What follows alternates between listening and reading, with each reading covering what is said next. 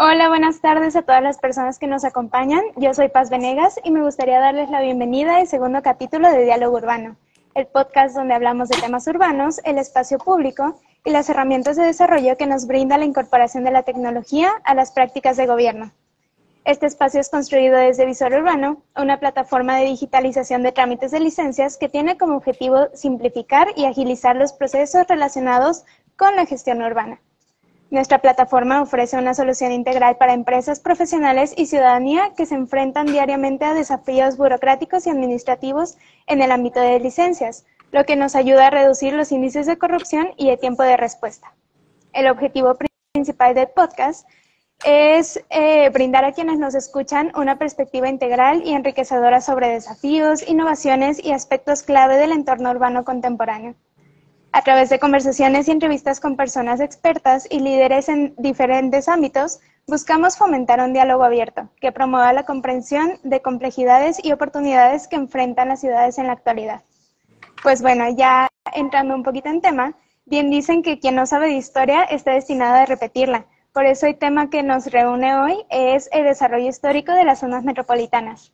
Para hablar justo de este tema, me acompañan dos personas expertas en el desarrollo urbano, tenemos por un lado a Cristian Correa y por el otro tenemos a Nora Márquez. Y antes de empezar, me permito hablarles poquito de la trayectoria profesional de cada uno de ellos. Eh, bueno, voy a empezar por Cristian. Cristian es abogado, tiene un posgrado en Derecho Administrativo y otro en Derecho Constitucional y Amparo. Él es director de Visor Urbano, donde su experiencia por más de cinco años en materia de desarrollo urbano y software jurídicos le han permitido implementar mejoras en marcos normativos para mejorar la interacción ciudadanía-gobierno. Por otro lado, tenemos a Nora, ella es titular de Nimeplan y aparte tiene experiencia como directora de Desarrollo Urbano y Ecología, jefa de Departamento eh, de Reglas y Normas y en el Reglamento de Protección al Ambiente, Vialidad y Transporte. Todo esto en Tijuana. Bueno, para empezar, podemos afirmar que los principales factores que han impulsado el desarrollo urbano a lo largo del tiempo han sido diversos. Ha habido un rápido crecimiento de las ciudades y por tanto de las zonas metropolitanas y por eso la planeación y las mismas ciudades se han tenido que adaptar a esta nueva densidad, diversidad y complejidad. Me gustaría iniciar preguntándole a Cristian cuáles cree que han sido los principales factores que han impulsado el desarrollo urbano a lo largo de los años y cómo han influido estos factores a la configuración actual de las zonas metropolitanas. Muchas gracias, Paz. ¿Qué tal? Buenas eh, tardes todavía, sobre todo a ti, Nora. Qué gusto verte por acá. Este, gracias por aceptar la invitación. Para nosotros, eh, como has de saber, ya desde hace un tiempo es importante en Visor Urbano abrir estos espacios de diálogo, ¿no? Y sobre todo tener a alguien tan importante como tú y que conoce tanto del tema, que Tijuana es tan difícil desde el punto de vista urbano porque está, eh, manejan cuestiones internas ahí con San Diego, son área metropolitana, es una ciudad muy grande, entonces creo que nos vas a enriquecer mucho en esta plática. Eh, pues bueno, creo que hay que partir de dos grandes paradigmas, ¿no? El primero es que pues el desarrollo urbano está hecho y diseñado o debería estar hecho y diseñado para eh, mejorar la calidad de vida de las personas que viven en ella. Es en temas generales y a lo mejor hasta un poquito teóricos. Eh, hay que generar una mejor calidad de vida en base al transporte público, en base a las áreas verdes, en base a hacer una correcta zonificación de las unidades habitacionales, de las unidades que manejan industria, de los comercios, etcétera, etcétera. Lamentablemente en México en general, y yo me podría decir que prácticamente en toda Latinoamérica, a excepción de, casos muy, muy honrados como Medellín, Bogotá, este, Santiago de Chile, eh, son eh, ciudades que se han hecho con un desarrollo muy orientado, muy bien planeado. Creo que de ahí en más todas las ciudades eh, de Latinoamérica se han creado y se ha hecho el desarrollo urbano únicamente para proveer vivienda a las, a las personas, ¿no? Sin contemplar a veces este, espacios públicos, sin contemplar muchas veces áreas verdes, vialidades, tránsito. Entonces, creo que en general se resumen dos. Eh, el marco normativo de los planes de desarrollo urbano debe ser orientados para mejorar y garantizar una calidad de vida de los eh, ciudadanos que están en esa ciudad a la que va orientado el desarrollo urbano, pero lamentablemente en México nos hemos únicamente enfocado a crear una calidad de vida este, que esté orientado, un desarrollo urbano, perdón, que esté orientado únicamente a proveer vivienda como tal. Claro, el desarrollo urbano como tal, como dices, se tiene que adaptar justo a las condiciones no solamente eh, pues del terreno en sí, sino a todo lo social, político, incluso económico, a la situación en general, o sea, temporal. Eh, en esta situación, Nora, me gustaría que también nos hablaras un poquito de los factores que han influenciado en el desarrollo urbano de la zona metropolitana de Tijuana, que a lo que tengo entendido eh, comprende Tijuana, Tecate y las playas de Rosarito. Igual, como comentaba Cristian, también si nos pudieras comentar un poquito sobre cómo se ha conjugado esta eh, planeación regional conforme a la frontera, también estaría increíble. Sí, ¿qué tal? Muchas gracias. Bueno, efectivamente, como lo comenta Cristian, para nosotros el factor predominante es la migración, ¿no? Y esta economía que se da también como tipo commuter, que de manera pues ha influido drásticamente en lo que viene a darse la informalidad dentro de los mismos asentamientos. La migración, pues bueno, eh, esto es no solo desde los orígenes de, Tijuana, sino que estamos al día a día siempre, ¿no? Y, esto lo, lo, vemos que es una problemática que, que nos aqueja pues por mm, diferentes factores eh, nacionales hasta internacionales y lo, acabamos de tener ahora con lo que es la, la guerra esta que se dio en Ucrania, en donde tuvimos precisamente asentamientos o, gente que se vino a, a, querer llegar a cruzar la, la, frontera este, y pues nosotros los tenemos que acoger de alguna manera, ¿no? Pero evidentemente eh, nosotros, el que vivamos en esta frontera, pues viene a, a traernos desde esa problemática de migración que busca llegar a Estados Unidos para tener una mejor calidad de vida, pero también eh, la, la, misma vida de la comunidad local, ¿no? que para nosotros cruzar la frontera es como cruzar o ir a otra delegación de la misma ciudad. Es tan sencillo que, que te puedo decir que desde los inicios este, de Tijuana eh, cruzaban hasta sin pasaporte, ¿no? Entonces eh, la gente estaba muy acostumbrada hasta para ir a comprar todo lo que es su miscelánea, eh, ir a comprar, este, hacer sus compras de, pues del mercado, este, hasta para usarlo como las mismas zonas de, equipamiento que aquí no teníamos, en, todavía algunas, algunos espacios carecemos pero lo vemos tan integrado que en realidad este, lo vemos como una sola región. Y no nomás hacia Estados Unidos, sino también en la misma metrópoli lo podemos nosotros ver, eh, por ejemplo, Tecate y Playas de Rosarito tienen unas, con, unas características muy diferentes eh, a las de Tijuana. Por ejemplo, Tijuana tiene un millón novecientos habitantes y las otras eh, municipalidades tienen 100 mil o 125 mil, o sea, tanto Tecate Rosarito, que en realidad es casi una delegación de nosotros, ¿no? Y por eso, pues bueno, ellos también son muy dependientes de la infraestructura y del equipamiento que, que tiene Tijuana, así como nosotros como Tijuana también somos dependientes de hacia Estados Unidos, pues bueno, ellos más, ¿no?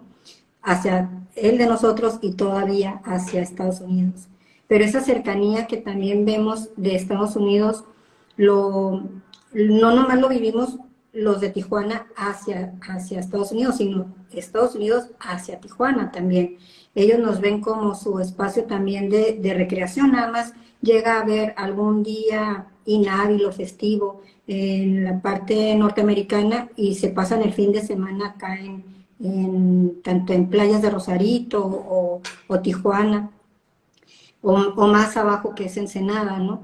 Este, pero eso también nos trae problemáticas de movilidad porque eh, nuestras vialidades, por ejemplo, están, pues, eh, no son de las mejores y también pudiéramos decir que, se llenan, en este caso en temporadas, y llegamos a tener hasta cruces fronterizos de, de que puedes tardar hasta seis horas. Entonces sí, es una problemática que estamos obligados a estudiarla dentro de nuestra planeación. Sí, justo como dices, algo bien importante y bien interesante de las zonas metropolitanas es que muchas veces pasa lo que nos comentas con la zona metropolitana de Tijuana, que la planeación tiene que contemplar diferentes densidades, diferentes incluso costumbres, tradiciones, diferentes calendarios. Entonces, por ejemplo, eh, me gustaría que exploráramos un poquito cómo ha evolucionado la planeación urbana y cuáles son algunos cambios significativos que hemos tenido a lo largo de los años, justo para, eh, pues para tener una vía para poder gestionar este crecimiento de una manera un poquito más equilibrada. No sé, Cristian, este, si nos pudieras hablar un poquito de estas estrategias. Claro, eh, creo que hace un par de años, este, bueno, ya hace unas, un par de décadas más bien, eh, se buscaba una planeación urbana que estuvieran separados el comercio, el servicio, las zonas habitacionales, las zonas industriales, eh, y esto llevaba a que tuviéramos que recorrer muchos metros o muchos kilómetros eh, para llegar de nuestra casa a nuestro centro de trabajo, de nuestra casa a un supermercado. Eh, este tipo de planeación yo la llamo incultamente una planeación estilo Estados Unidos, ¿no? que es una planeación donde están muy marcadas las zonas habitacionales, que no hay absolutamente ningún eh, comercio cercano, por más pequeño que sea, o, por el prácticamente el impacto nulo que pueda tener a la zona. Y luego hay zonas comerciales, y luego hay zonas industriales, zonas de, eh, edificios verticales, etcétera, etcétera. Entonces en México tratamos de copiar ese modelo Nada más que acá nos faltó bastante dinero porque no contamos con las capacidades económicas de Estados Unidos ni el ingreso per cápita de Estados Unidos. Entonces eh, comenzó a haber un problema porque los mexicanos no podíamos comprar un coche o no todos los mexicanos podíamos comprar un coche. Entonces se trató de implementar transporte público que en la mayoría de las ciudades de México es insuficiente eh, eh, o no cumple las capacidades que necesita la misma población. Entonces, por ahí hace casi 10 años, en el año 2012, me parece, en una reunión que hubo de ONU Habitat, si no me equivoco, fue en Perú o en Ecuador. Este, no sé, Nora, si tú sepas. Sí, en Quito. En Quito. Ecuador. En Quito, Ecuador.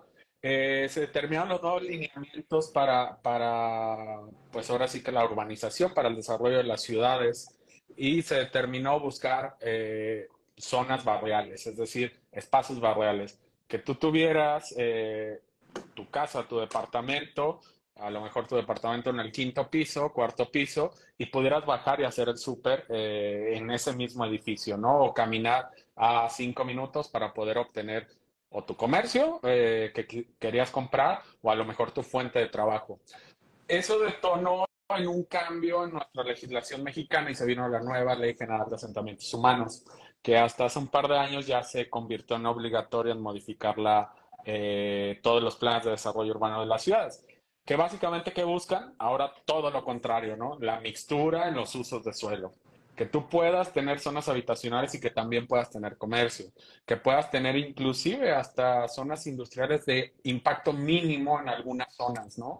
Una zona industrial, a veces algunas ciudades la caracterizan como un taller de costura, eh, lo pueden determinar como industrial, pero es un impacto mínimo, ¿no?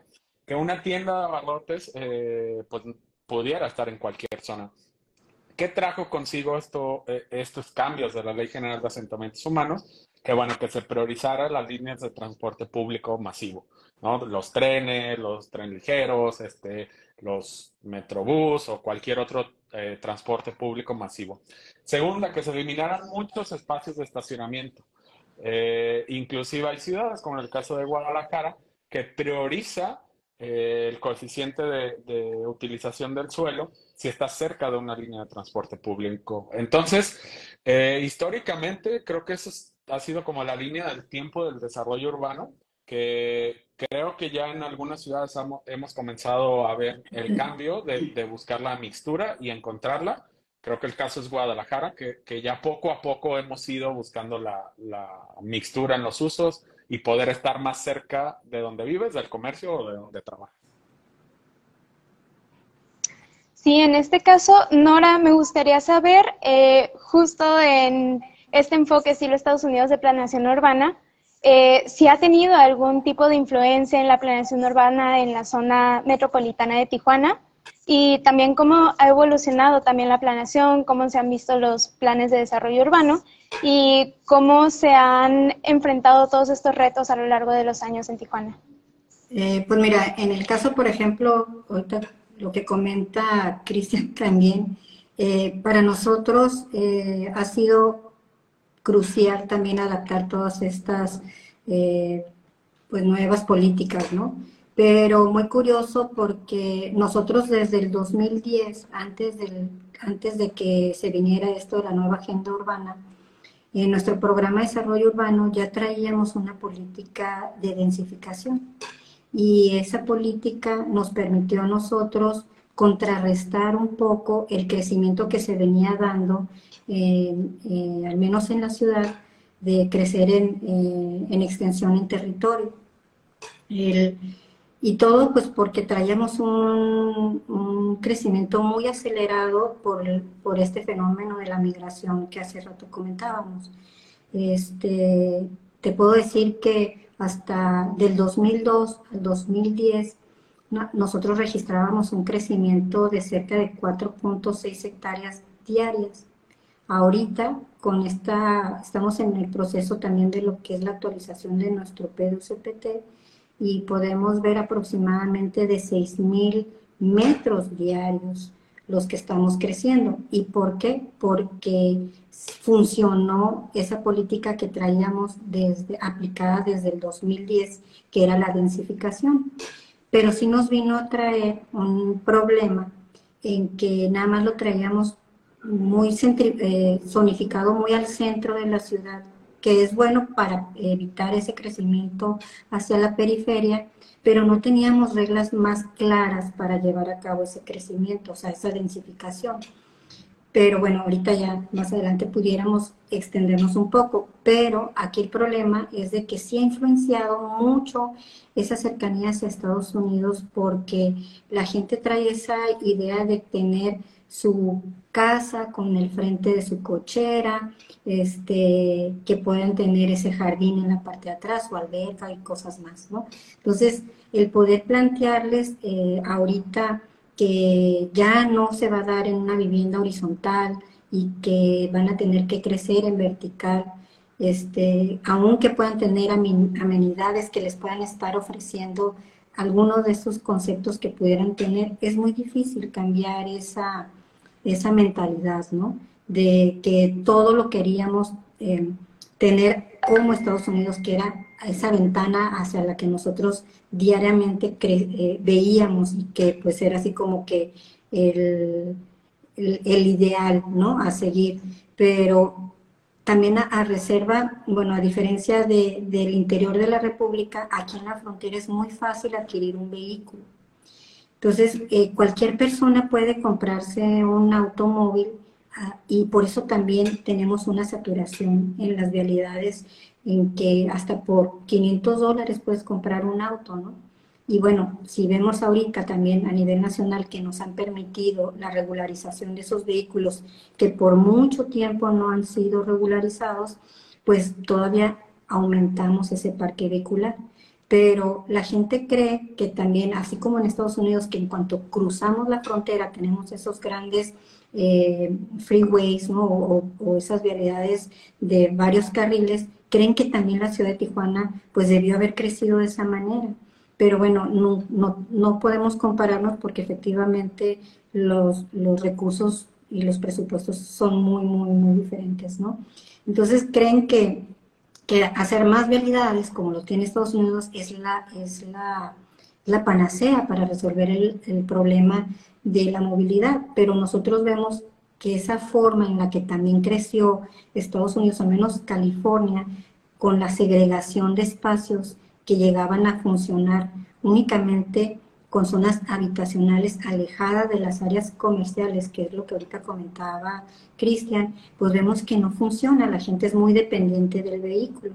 Entonces la gente dice, no, es que así funciona ya, ¿por qué no lo vamos a copiar? ¿no? Pues decimos, no, es que pues, no es lo ideal, ¿no? Y tampoco ahorita California, hasta muy pocos años, puedo decir dos, tres años, ha implementado más eh, nuevas rutas de transporte que han sido un poco más eficientes porque sí han tenido su, su trolley, que es el, su tren ligero, este, pero las rutas de transporte no los lleva no son muy accesibles, que sí tienen un transporte muy eficiente en cuanto a tiempo, pero no es muy accesible porque también recorres largas distancias y te lleva mucho más tiempo y muchas veces prefieren utilizar el automóvil que usar el, el transporte. Entonces, bueno, a nosotros sí nos ha llevado a, ha sido difícil más bien este, poder romper esa imagen que se tiene o se cree que es lo, el ideal de Estados Unidos para, para, pues para desarrollarnos, ¿no? Entonces, eh, pues sí ha sido bueno esa cercanía, pero también esa cercanía hacia Estados Unidos de una manera nos ha permitido evolucionar en la planeación, pero de manera conjunta con Estados Unidos, porque así como hemos trabajado con Rosarito y, y Tecate para generar nuestro programa de ordenamiento de la zona metropolitana, también lo hemos hecho la parte fronteriza, al menos Tijuana, con San Diego hemos llevado a cabo planes binacionales fronterizos que, de alguna forma nos ha ayudado también pues para ir gestionando nuevos cruces fronterizos, eh, lograr acercar, por ejemplo, la industria en ambos lados, pues para que tampoco sea esos grandes recorridos que puedan estarse generando cuando se den esos cruces. Entonces, bueno, esa es alguna forma en la que nos ha permitido llevar la planeación, no nomás de manera local, sino también de manera, pues, este, regional y binacional. Justo en este caso que me hablas eh, de la colaboración que se ha tenido con San Diego, bueno, este, tomando otro tema, bueno, otros dos temas bastante importantes que hemos tocado indirectamente, eh, que son las políticas públicas y la participación ciudadana, pues como nos has platicado, vemos que básicamente la voz de las personas es lo que nos está guiando para saber cómo tenemos que planear y cuáles son las estrategias eh, que tenemos que tomar para justo no solamente abordar los, las necesidades que tiene la, la población, sino también ver si es eficiente adaptarnos como a todos esos, estos deseos que tiene la población. En el caso de Tijuana, ya nos hablabas un poquito sobre la colaboración con San Diego, pero me gustaría también explorar un poquito el tema de, eh, bueno, existe una cuenca binacional que va desde Tijuana hasta San Diego. Eh, ¿Cómo ha sido, o sea, se han creado mecanismos eh, de planeación urbana conjunta o cómo ha sido eh, la planeación nacional en este sentido? Bueno, en cuanto a cuestiones hídricas, este, pues nosotros dependemos, por ejemplo, del río Colorado, que precisamente este, hasta, hasta la dependencia de cuestiones de agua, pues para nosotros es es necesario llevar a cabo esa, esa relación, ¿no? Pero sí, ahorita por cuestiones también ambientales, eh, Estados Unidos está también muy enfocado a acciones que nosotros podamos llevar hasta de cuestiones de planeación.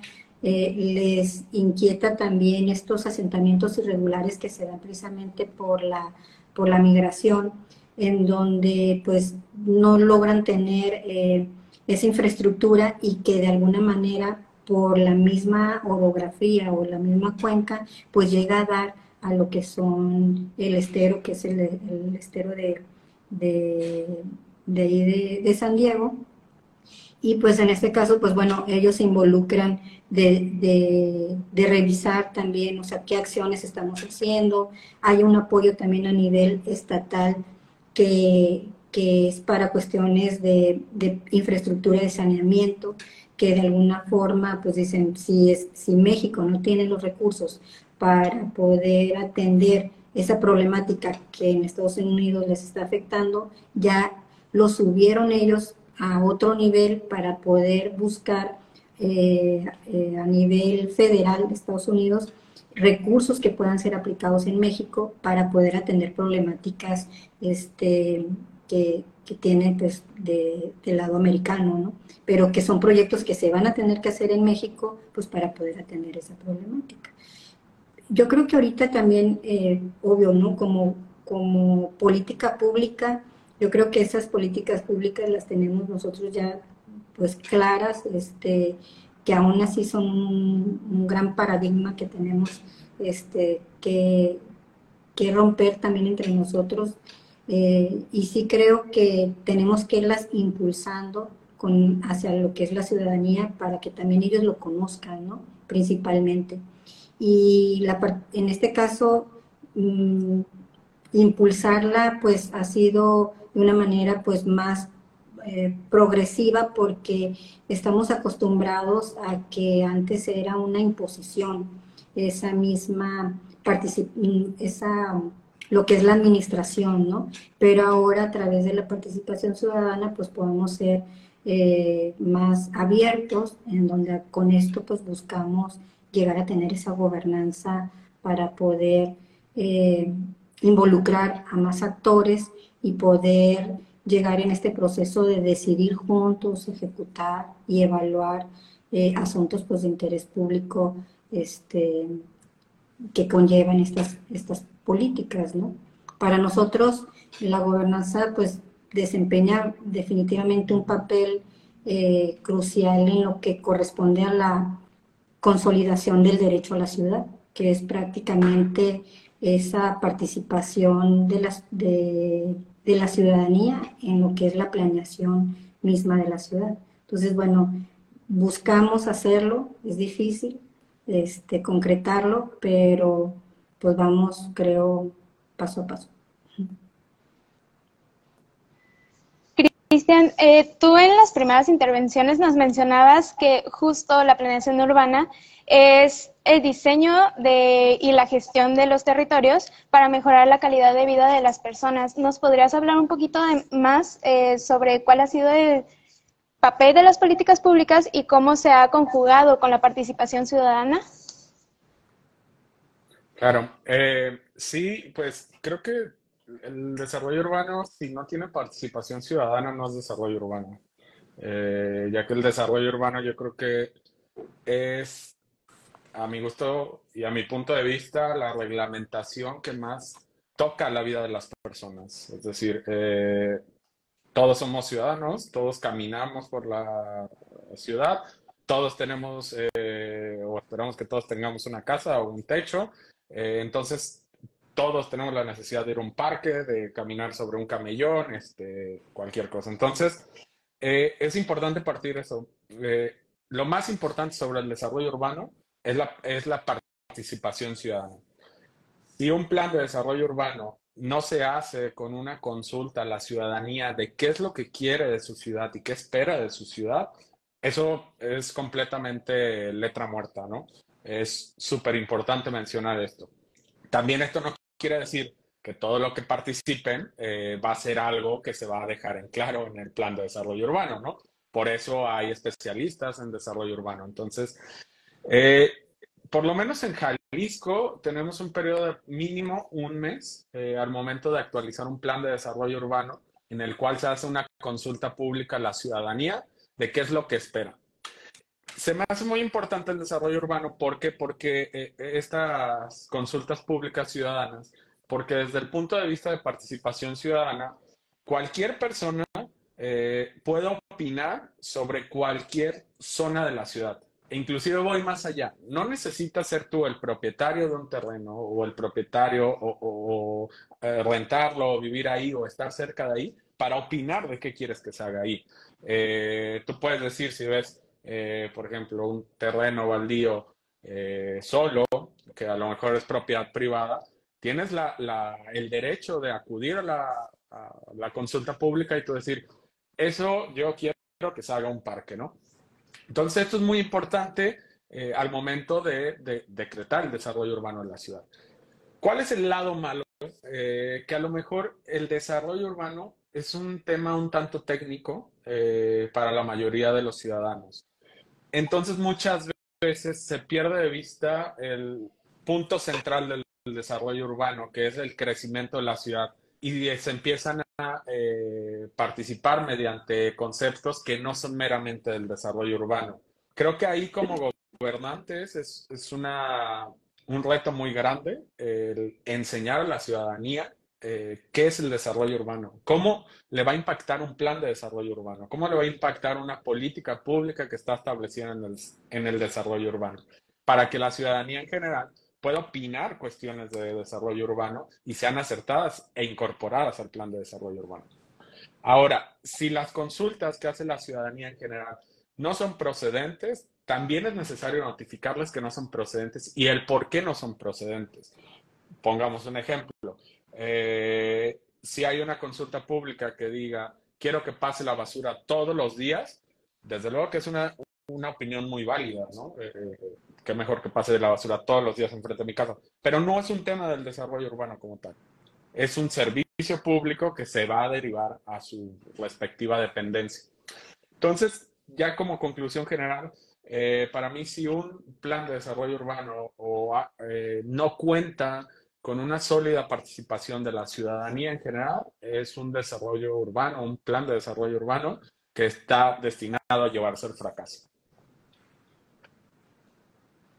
Sí, bueno, hemos hablado mucho sobre cómo la planeación urbana es un proceso que se nutre de diferentes elementos y, o sea, no solamente como el área geográfica, el área eh, territorial, los deseos de las personas, sino también eh, considero en lo personal, que uno de los elementos que pueden influenciar en la planeación urbana son el ser testigos de diferentes casos de éxito y cómo justo estos casos de éxito han podido superar los retos y cuáles han sido las estrategias que se han tenido que utilizar para superar estos retos. Entonces, eh, Nora, aparte de todos los ejemplos que ya nos has dado, que son increíbles, ¿Nos podrías compartir algunos casos de éxito que tú has visto en la zona metropolitana de Tijuana y cuáles han sido los retos y las estrategias que se han utilizado para superarlas?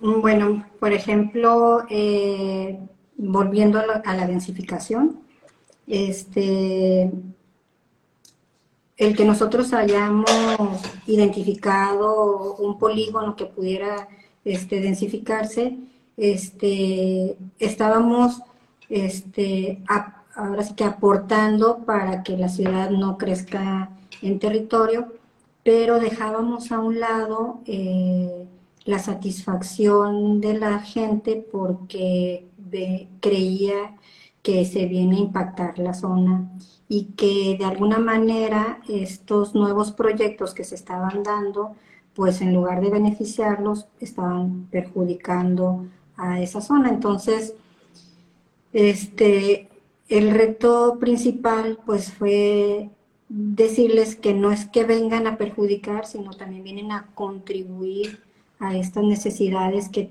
se vienen a sumar con estos nuevos desarrollos y por eso se tuvo que eh, crear un instrumento de, de, compensación de alguna manera, que son los que mismos nos marca la Ley General de Asentamientos Humanos, eh, que es para esta contribución que tienen que dar por, el, por la cuestión de, de, hacerse acreedores a esa densificación, esos predios.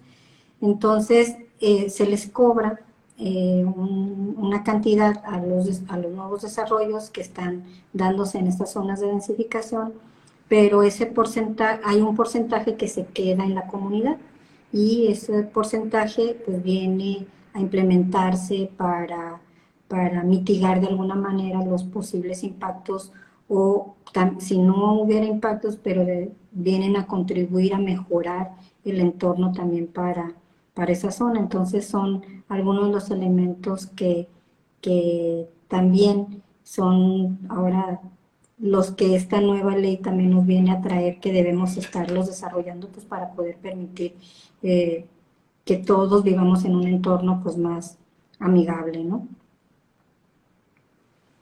Cristian, en este mismo sentido, eh, pues bueno, podemos decir que casos de éxito en cuanto a la planeación urbana han existido a lo largo del tiempo y pues prácticamente este, en todo el mundo, en, en todos los territorios. Entonces, en un contexto más general, eh, ¿Nos podrías platicar sobre algún proyecto iniciativa que se te venga a la mente que tú consideres que sea un caso de éxito y cuáles son los retos y cómo eh, fueron abordados por diferentes estrategias?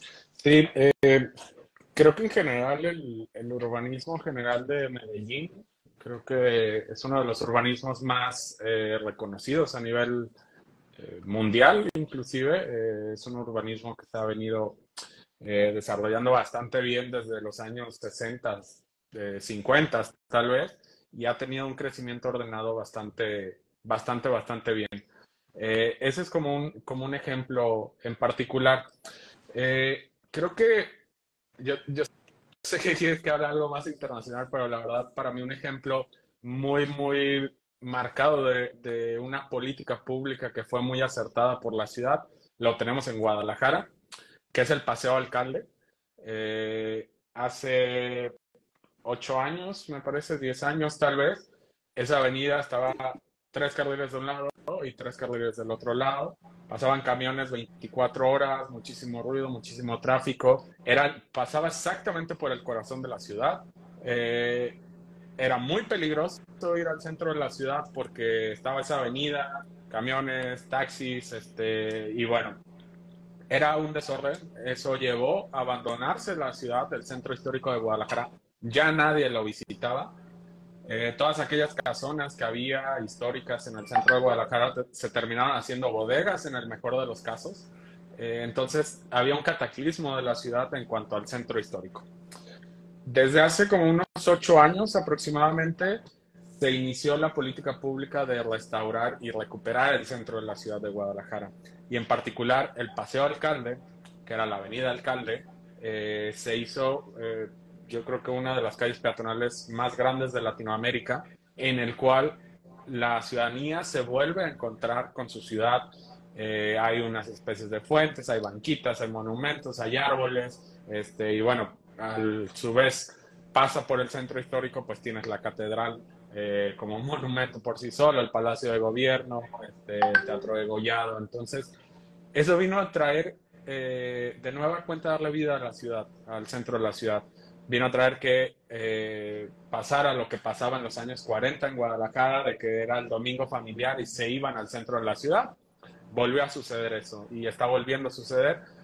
Le hace falta mucho por reactivarse tal vez, eh, mejorar otras zonas de la ciudad, pero creo que ese es el ejemplo más grande eh, en la actualidad este, que yo tengo sobre un desarrollo o una política pública en particular que ha mejorado la vida de la ciudadanía y no solamente del entorno inmediato de esa, de esa zona.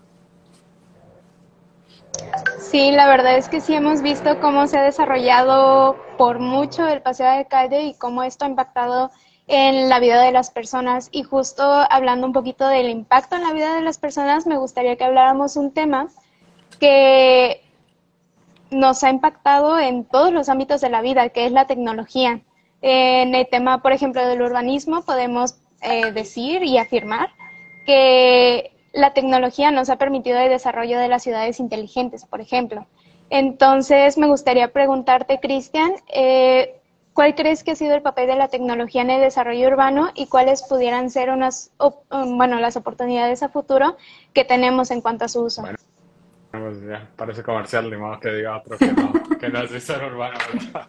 Este, no, pues creo que eh, visor urbano, pues desde luego, eh, una, porque yo, yo trabajo ahí desde hace seis años, ¿no?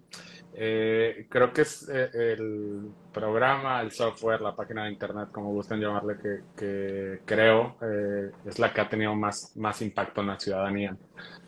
hace unos días llevamos más de 100 20 mil consultas a los planes de desarrollo urbano de la zona metropolitana de Guadalajara, Puerto Vallarta y todo Matlán. Eh, no solo eso, acabamos de lanzar pues una capa de calor donde podemos ver eh, hacia dónde hay un interés de la ciudadanía de crecer. ¿Por qué? Porque si le dan clic a un predio es que tiene un interés de desarrollar algo sobre eso, ¿no?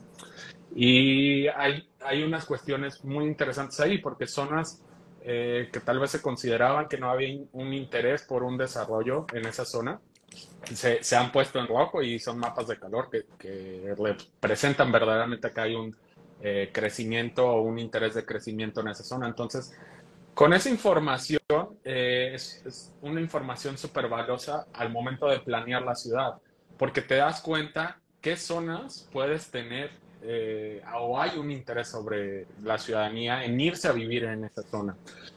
Si le sumamos a esto algunos otros datos como estado del drenaje, avenidas, ciclovías, transporte público, etcétera, etcétera, te vas a dar cuenta por qué en ciertas zonas de la ciudad eh, puede o hay más interés de vivir sobre esa zona y por qué en otro lado donde no hay ciertas cosas o donde abundan más cosas hay un interés menor de irse a vivir eh, en la ciudad.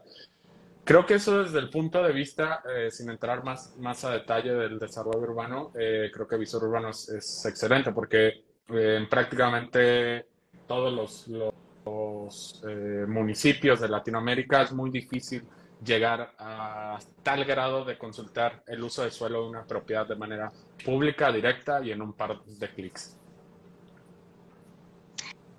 Sí, pues como dice Cristian, la verdad es que en el equipo de Visor Urbano nos sentimos pues con mucho orgullo de todo lo que se ha ofrecido por la plataforma, todos los avances que hemos logrado con la plataforma, pero justo, por ejemplo, en estados como puede ser, eh, bueno, eh, que comprende la zona metropolitana de Tijuana, no tenemos presencia. Entonces, eh, Nora, fuera de este comercial que dice Cristian de Visor Urbano, ¿nos podrías hablar un poquito de cuál ha sido el papel de la tecnología y cuáles son las oportunidades que tenemos en cuanto a su uso? Sí, bueno, este, básicamente la generación de información eh, para una mejor toma de decisiones, o sea, ya tenerla de esta manera digital es básica, ¿no? Y creo que ese es el papel en donde la tecnología juega, eh, pues un papel muy importante para el desarrollo urbano, o sea, ya ir trabajando toda la información de una manera este, digital. Y, bueno, pues eh, cuando nosotros también nos empezamos a dar cuenta de que teníamos que migrar ya a estas nuevas tecnologías, pues la verdad yo consulté la información de visor urbano me pareció genial. Ya se lo dije a Cristian. este, me pareció genial y, y, porque traíamos también una inquietud muy similar a lo que es el visor urbano, ¿no? Este, y tuvimos la oportunidad de, de estar creando este, otro elemento que viene a ser muy parecido, pero todavía, o sea, no es el, visor urbano como tal. Y lo, nosotros ahorita le llamamos gemelo digital. Este, este, como oportunidad vimos que, que definitivamente teníamos nosotros que migrar ya toda esta información, este, precisamente, pues como hace rato se, se comentaba, pues para ser un gobierno verdaderamente abierto, transparente, que permita ah, llevar a cabo esas tomas de decisiones, pues eh, al momento, ¿no? con información del momento también. Eh, veíamos que, que, nos permitiera que este, esta planeación que estamos este, acostumbrados, pues también habituados a que hacerlo de una manera rudimentaria, que antes pues lo hacíamos todo en papel y cosas más, pues vemos que ya tenemos que emigrar definitivamente, ¿no? Y sí es cierto, o sea, el visor urbano es una plataforma genial, yo la verdad estoy encantada con ello, este, pero eh, también veíamos que, que, si nosotros trabajábamos en, en, en este gemelo que buscábamos, pues veníamos todavía a sumar un poco más, ¿no? ¿Por qué? Porque nos va a permitir a nosotros hacer análisis y, y llevar a cabo ese procesamiento de datos de una manera con, lo estamos buscando para llevarlo a una realidad virtual, que entonces viene a hacer pues la plataforma un poco diferente a la que estamos acostumbrados a verlas en 2D y ni siquiera todavía te digo ni en 3D, ¿no? Pero estamos trabajando en, llevarlo a una realidad virtual. Entonces, pues mm, no es de que no quiera yo al visor urbano, créeme que, que sí, sí ha sido este, inspirador para nosotros verdaderamente ese ejercicio, ¿no? Ay, muchísimas gracias por tus porras y tus bonitas eh, palabras hacia Visor Urbano. Y pues bueno, con esta última respuesta concluimos el segundo episodio de Diálogo Urbano, el desarrollo histórico de las zonas metropolitanas. Me gustaría agradecer tanto a Cristian Correa como a Nora Márquez por compartir sus conocimientos, experiencias con toda la audiencia y pues también conmigo. Eh, por última vez me permito cederle la palabra a Cristian para que dé unas palabras de cierre. Pues agradecerte mucho, Nora, por, por darnos este espacio. Eh, es algo que estamos emprendiendo en Visor Urbano, eh, eh, tratar de, de, abrir estos diálogos que a veces son muy cerrados y hablarlos de una manera pues muy sencilla, muy tranquila, muy casual. Eh, seguro que no va a ser la última invitación, estarás por aquí de nuevo este, para que ya nos platiques cómo vas con el gemelo las necesidades de la ciudad son diferentes, ¿no? Eh, y como tú comentas, tú necesitas hacer un 3D, necesitas hacer X cosa. Y lo importante es hacer algo. Cuando no hacemos nada es, es lo, lo, lo, peor. Entonces, eh, ya te lo he dicho, te lo vuelvo a decir, eh, siéntenos como un aliado y estaremos ahí para, para apoyarte y agradecerle a todo el mundo también que se conectó este, por haber estado aquí y pues los esperamos. Muchas gracias. Muchísimas gracias. Nora, también me gustaría cederte el micrófono para que nos des unas palabras de cierre. Pues bueno, definitivamente, pues gracias también para mí, esto es nuevo. Este, les decía, o sea, yo la verdad nunca he hecho un, en vivo y mucho menos en, en, estas plataformas. Este, pero agradezco esta oportunidad también porque, pues, el que cambiemos, ¿no? O sea, este, podamos estar platicando y en la medida de, llegarle a la gente y poder transmitir estas ideas que se tienen y que siempre yo he dicho, o sea, no nos quedamos con la curiosidad, o sea, tenemos que buscar, o sea, ser inquietos, eh, precisamente esa juventud que ustedes tienen y esas ganas también de, de de buscar estas nuevas alternativas pues para mejorar estos procesos, yo creo que es, pues es invaluable, ¿no? Y, y se vale precisamente, me gusta mucho la verdad de que, de que sean una inspiración y, y que nos hayan permitido a nosotros pues conocer de su herramienta pues para también poder ir implementando la nuestra. Sí, muchísimas Muchísimas gracias por acompañarnos, Nora. Igual tú sabes que esta plataforma está abierta siempre para ti y pues sí, a seguir adelante. Eh, ya nada más para, para terminar, me gustaría hacer un breve resumen. Durante esta conversación hemos visto que el desarrollo urbano es un proceso complejo, bastante diverso, que tiene que obedecer a diferentes factores de, de todo el entorno en el que se ve revuelto, revuelto y envuelto. Este, y justo por esto es crucial adoptar enfoques integrales que contemplen todos estos elementos. Eh, la tecnología vemos que juega un papel cada vez más importante en el ordenamiento de las ciudades y vemos justo como mirando un poquito al futuro que podemos aprovechar la innovación no solamente en la tecnología para forjar entornos y ciudades un poquito más resilientes y con un futuro más prometedor. Eh, por último, me gustaría agradecer a todas las personas que se dieron el tiempo para acompañarnos hoy en el capítulo de Diálogo Urbano y eh, también invitarles que si desean obtener un poquito más de información, ver en qué andamos, este, visiten las redes del Implant Tijuana y también de Visor Urbano. En la página de Visor Urbano van a poder estar al pendiente, no solamente de la información que ya tenemos subida, este, como por ejemplo las fichas informativas, los análisis comerciales, eh, los trámites de licencia, sino que también pues pueden estar al pendiente de diferentes actualizaciones que vamos a estar teniendo a lo largo del tiempo. Y pues por último, muchísimas gracias por acompañarnos y nos vemos en el siguiente capítulo de Diálogo Urbano.